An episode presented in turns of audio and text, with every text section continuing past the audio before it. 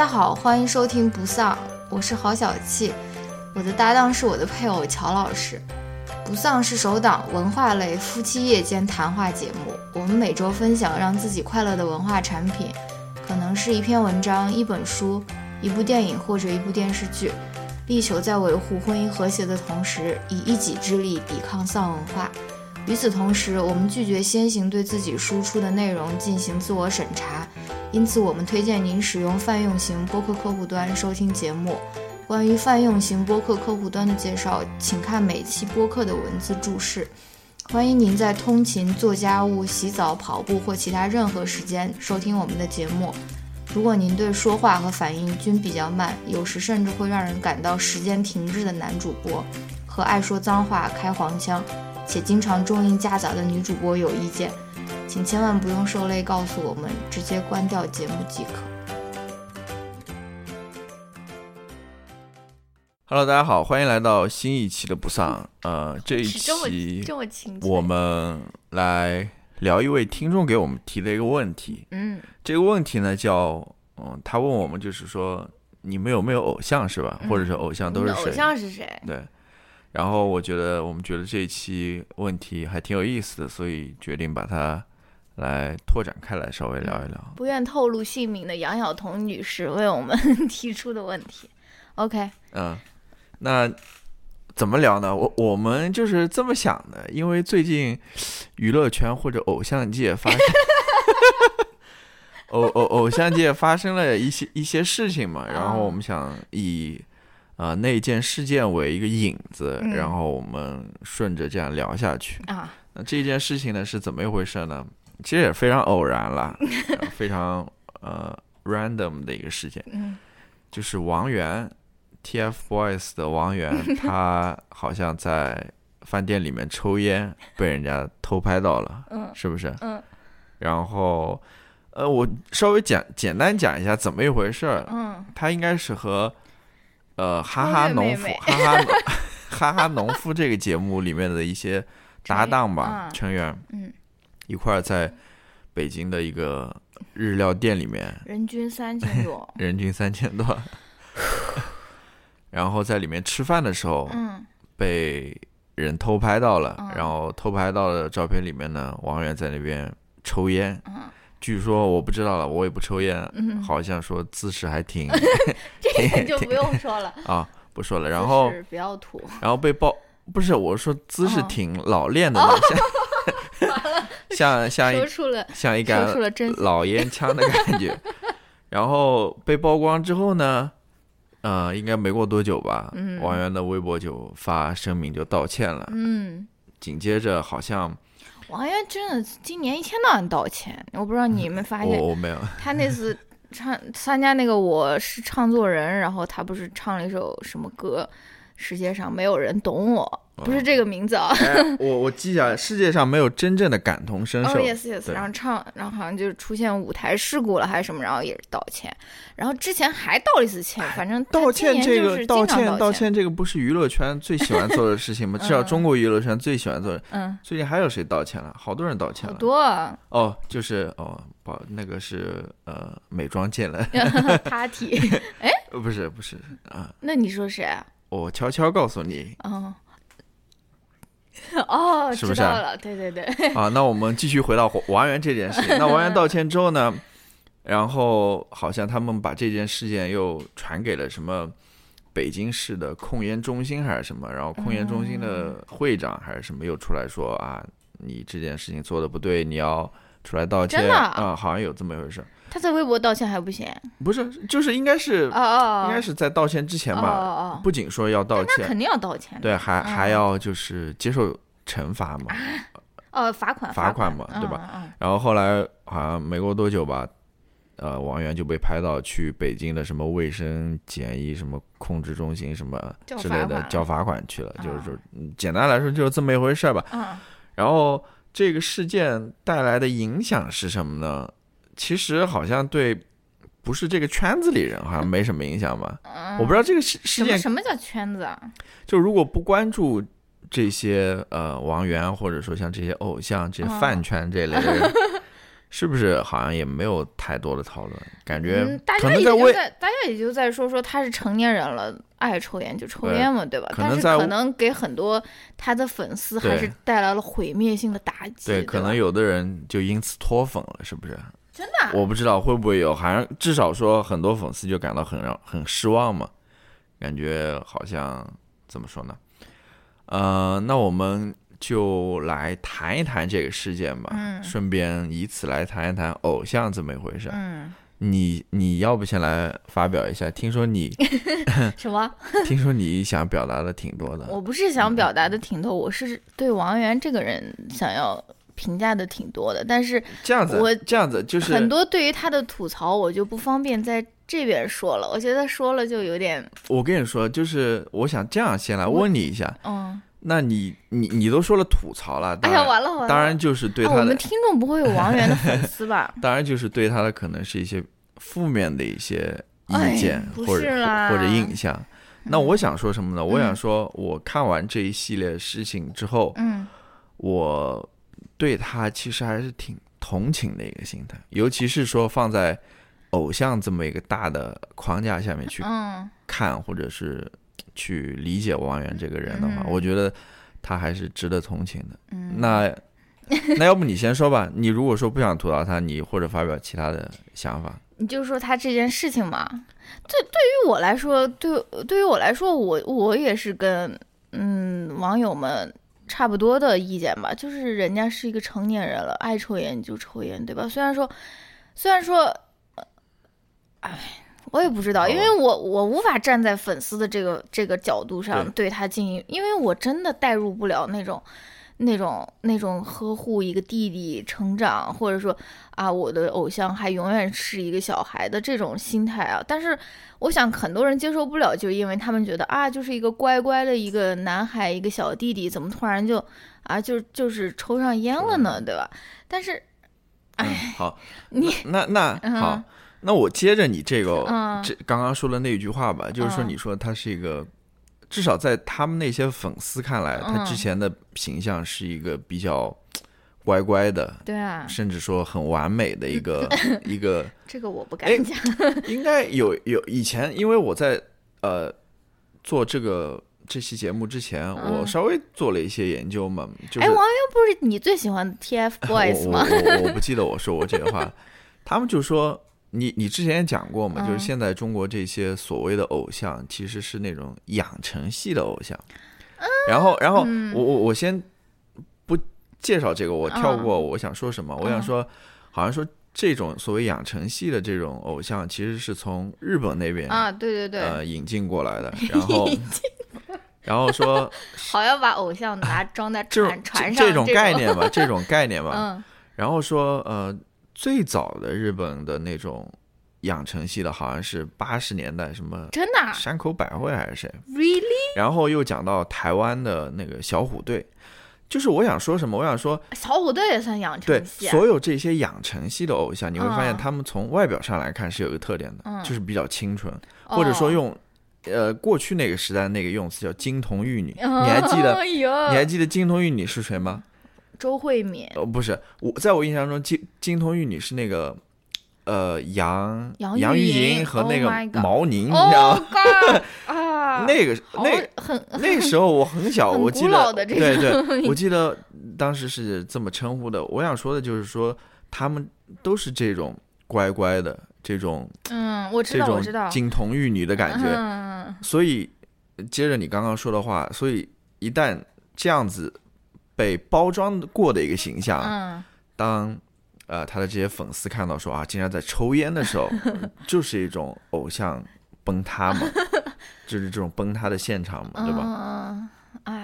这个这个也你也我我觉得也是一个非常怎么说，嗯东亚文化有东亚文化特色的一个，就是这种幼女审美或者这种幼童审美，对吧？嗯就是你仨人多了，然后介绍自己，我我是美少女或者什么，我是什么什么什么少女谁谁谁，对吧？就是没有一个人说是，呃，我来 embrace 我呃拥抱我的这个年龄，或者说拥抱我的这个成熟，对吧？就是我就是不要再做一个那种啊，比一个耶，然后扎一个双马尾，我就真正的，哎，算了，嗯，嗯，，对，我知道，我我稍微补充一下，嗯因为我在写这个时候，我在那边想说，哎，养成养成系的这种偶像啊，嗯，为什么没有那种什么哥特风的那种？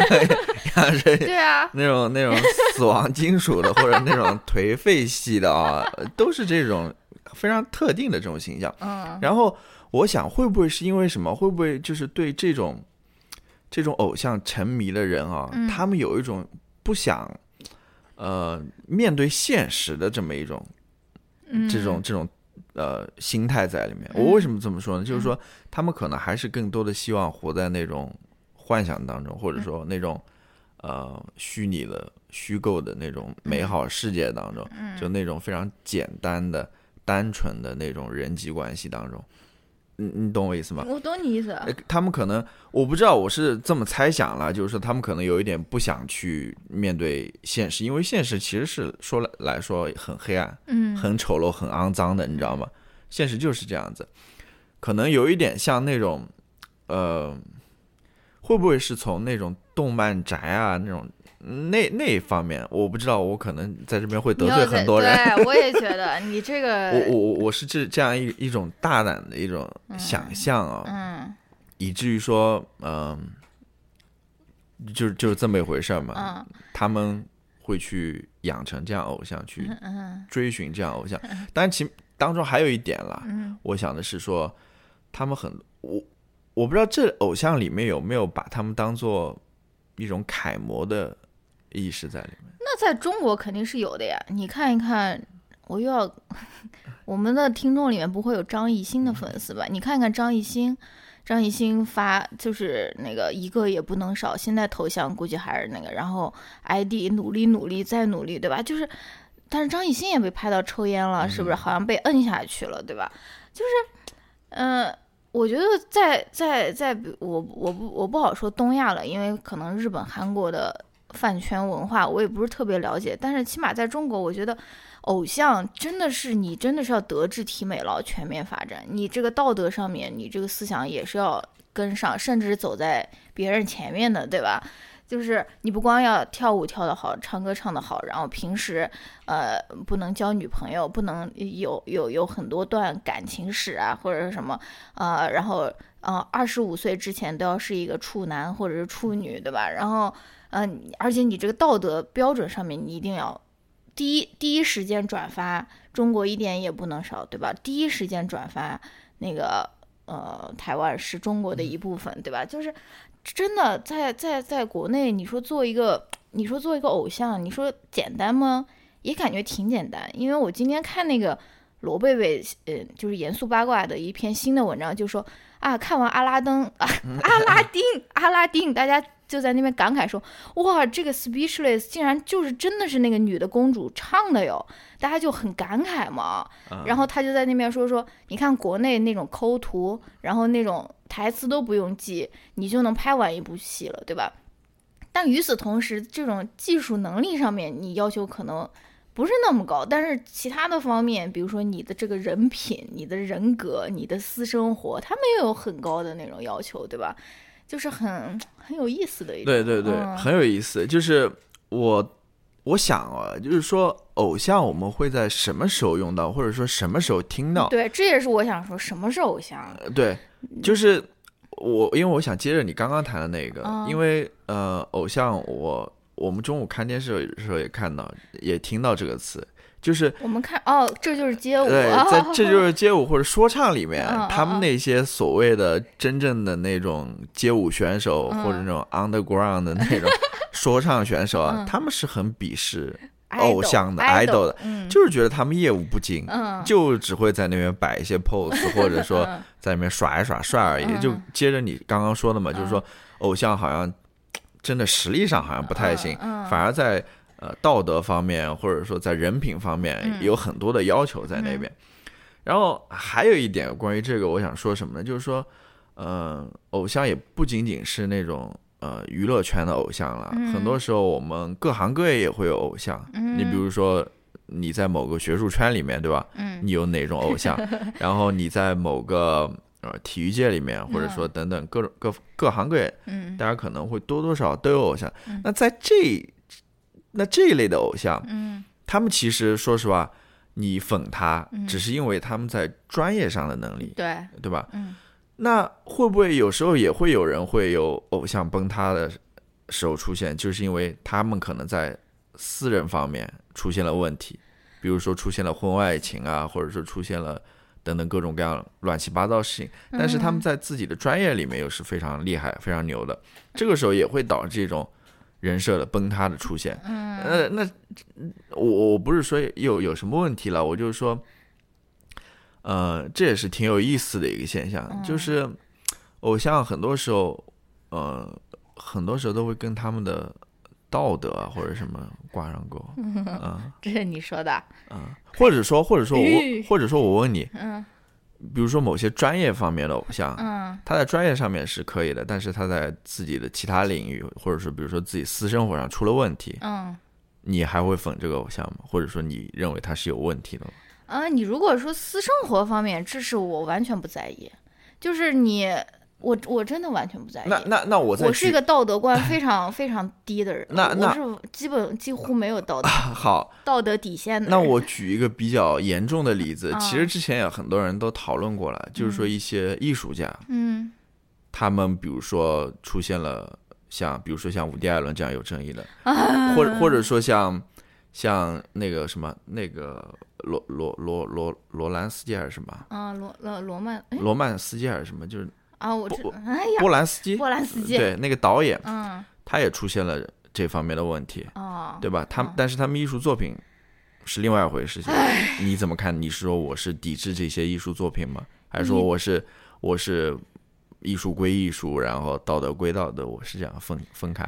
你这个人真的是啊，这种终极的这种拷问，你就靠在我的头上你你不。一定要回答这个问题了，我只是这么想了。这个问题，呃，就是我我在想，就比如说我喜欢的一个呃偶像或者也好，或者明星也好，比如说超越妹妹，她她比如说换了十个男朋友，在在一年以内换了十个男朋友，或者说她一年结婚了，然后一个月以后又离婚了，这个这些东西我就是完全我是完全不在意，我觉得就是她自己。嗯我就我觉得就是他自己的选择嘛，他、然后他也没有伤害到别人，但是如果你的这个行为真的是对别人造成了伤害的话，比如说，呃，有性侵啊，或者说强奸啊，或者这种真的是我 scratch my head，我真的是不懂，我我真的是不知道我应该怎样面对他们。就是就比如说伍迪·艾伦也好了，我真的还是非常喜欢他的电影。我不是上次还那种向梁文道老师提出了这个问题嘛，他也说，嗯，那个他的回答意思其实就是电影归电影，人品归人品嘛，对吧？但是，但是我又在想说，嗯，万一他这个电影是上映了，那我到底是去看还是不去看呢？我要不要给他贡献这个票房呢？我要不要给他贡献这个 streaming 的这个流量呢？我是不是就是下一个盗版资源看一看就可以？我真的我不知道，我就是我我我对于这种这这这个问题，就是说，如果你是涉及到了别人，或者是违背了别人的意愿来做这件事情，而且比如说是嗯有多方的证明，或者说是这个事情，即使没有法律的宣判，但是比如说有多方的嗯、呃证词，我觉得我是会嗯在这方面。对他打一个问号的，就是我是嗯会没有那么坚定。就比如说像比起超越妹妹一个月换一年换十个男朋友这种，我是完全不在意的。啊，嗯唉，那关于王源这个事情，你还有什么要讲的吗？关于关于王源，我们就只能说他这一件事情是吧？其他的就不讲了。没有，就是我想关于王源这个事情，我想嗯表达一下我的同情了。如果说你没有其他要讲的话，我要开始表达我的同情。那你表达你同情吧。好吧嗯我想表达是什么呢？我就觉得像王源这一类的偶像啊，嗯尤其是这种特别年少的这种嗯，偶像，他成名的时候更小哎。对我是觉得很，我是觉得很同情的。虽然人家可能不需要我的同情，人家不需要你同情哈，人家年入对，几个亿。嗯，但是我还是要在这边同情一下，嗯，就是我去翻了一下王源他的微博我没有翻很多了，我嗯只是简单翻了一下，他的微博就是一个宣传账号了，嗯啊、宣传他的广告，宣传他的上的节目，然后宣传一些政治理念之类的啊。嗯。当然，他当中也有插了一些嗯。个人生活在里面，嗯。但是非常少，嗯。然后非常简洁，就嗯非常，嗯，嗯就是你想通过微博去了解他这个人嗯，是很难的，嗯。尤其是说了解他的内心。人家不想让你了解呀，对你听我讲，了解了不就了解到他是一个老烟枪了吗？对 这这个问题，这个问题嗯。是我我我待会儿要说，嗯。就是我就觉得我看完就是他抽烟这个新闻啊，嗯。我有一种想法，就是说真的是呃，可能没有人关心他，呃呃，所有人都关心他飞的什么好不好，没有人关心他飞的累不累，就是我觉得对于对于媒体来说，嗯。这其实是一个很好的一个机会，就是去了解一下王源。嗯，去采访一下他，去写一篇写一篇稿子。不可能。我知道是不可能的，因为可能他的团队怎么可能让你做这种因因为正如我们刚刚所说的嘛，嗯他的团队是要把它包装成一个一个养成系的偶像在那边的。嗯你如果真正走入他的生活，走进他的内心的话，嗯他这个他这个包装就破开了，嗯就被撕裂了，嗯，这个是一个问题。但是但是他的内心可能什么都没有。啊、就是像我说的，很多那些那些明星或者说是 idol 或者说是偶像，你平时看着他光鲜亮丽的，就是稍微在一些真人秀里面需要你展露一些你自己真实的性格或者是真实的那种，你就觉得他是非常无聊的一个人，就是你懂我意思吗？我我知道就是说你说不定你说啊，王源抽烟了，我要去剖析一下他内心，就会发现他就是一个 nothing，就是什、呃什么都没有，或者说或者说就是。我我我明白你，就是没有什么我明我明白你的意思，嗯我明白你的意思，呃，会有这个问题，但是我至少觉得说他应该会有想法吧，嗯。他心里应该在想一些东西吧，嗯。因为我为什么会有这样的感觉呢？因为我又去听了他 参加最近的那个节目，叫《我是创作人》那个节目，创作人，我是创作人那个节目，嗯。然后我又无意间看到他在另外一个节目，好像就《哈哈农夫》上有一个嗯片段，他说，呃，他的经纪团队或者他身边人是不同意他去参加这个节目的，啊。因为觉得他可能跟其他那些有实力的人相比，嗯。实力比较弱，可能一上去就被刷掉了或者怎么样。嗯。然后王源就坚持的要去参加嘛。嗯。然后我听了他大概四五首歌吧，嗯。嗯、我是觉得这些歌，尤其是他作词作曲的，嗯，我是觉得这些歌是反映他一个心理状态的。哦，就是他在通过这些歌想去表达自己的一些东西的。哦那么以此看来，我觉得他是有有有有想法的，嗯他是有东西要表达的。嗯那他表达的是什么呢？就是说我我念其中的一首 Oh 歌啊，my God！就是叫世界上没有要你要用那种小学生朗诵的那种。世界上没有真正的感同身受，就是说世界上没有真正感同身受这首歌嘛。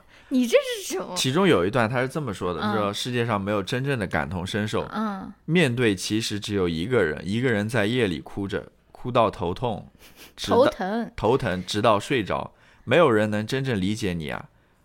觉得虚伪，你逢场作戏。我一直都会记得一句话：强大到无往不利。我想说什么呢？我我能理解，可能就是没有人能够真正理解他，因为你想他没有人能够真正理解任何人。对对，就或者说没有人去理解他，哦没有人去哦试图理解他去。哦我我能理解这一方面嗯，你想他生活的那个圈子，说实话，呃，除了那些工作人员之外的话，对，那些工作人员会会跟你聊人生吗？我怀疑，对吧？嗯？还有就是他们在年龄上跟王源其实也不太相同，王源毕竟才十八岁，嗯高中生刚毕业。嗯其实我觉得这个时候，大家我们都是过来人嘛，嗯这个时候你是有很多想要表达的，嗯很多想要说的，嗯很多困惑，很多真的。嗯你记得 当时，我不知道你们学校里有没有那种写周记的那种东西啊？嗯然后妈乱七八糟写了很多东西成为一。名成功的商人。对，就是想法很多的。你不是还有一次是把整个周记倒过来又写了，就是本子倒过来又写。倒过来写了一遍。然后我还跟你说过，就是我周记上面有一次，呃，实在来不及交了，就嗯把 抄了一首歌词在上面。不过那老师也没有说什么了。嗯，我就想说，呃，青少年真的是是希望有人来理解他的，他是有很多想法在、嗯在心里面的。如果说你没有人跟他好好去沟通的话，嗯，那你想王源身边这样的情况，说实话，啊、真的没有。嗯，你从他身边的工作团队来说，然后另外一方面，你再从呃。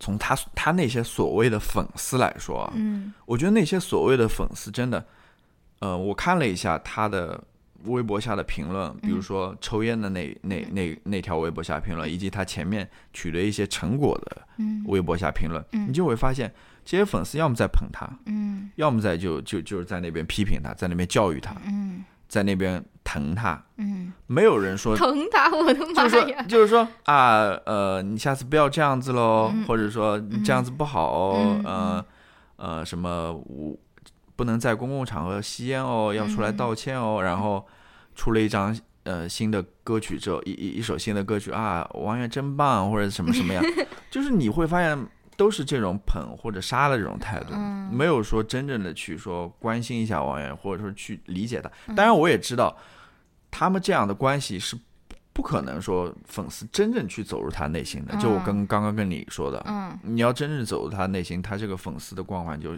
消失掉了，不，偶像的偶像的光环就消失了，就没有了，嗯就不存在了。嗯所以，嗯，就是他歌歌唱里表达这样子。那我想说的是什么？我想说，王源，其实你没必要说世界上没有真正的感同身受。我觉得没必完全没必要这样说。嗯我觉得问题可能恰恰在你那边。如果说你愿意把你展现出来的话，嗯无论是主动的还是被动的话，嗯我觉得到最后不能说是感同身受吧，至少说我们能够多多少少的理解你，嗯因为我觉得你去表达你自己，去展示你自己，或者是去让别人走进你的内心，嗯是达到最终感同身受的第一步吧。嗯你不能说我把自己整个都封闭起来，然后把自己包装成一个商品，嗯对吧？包装成一个工具，然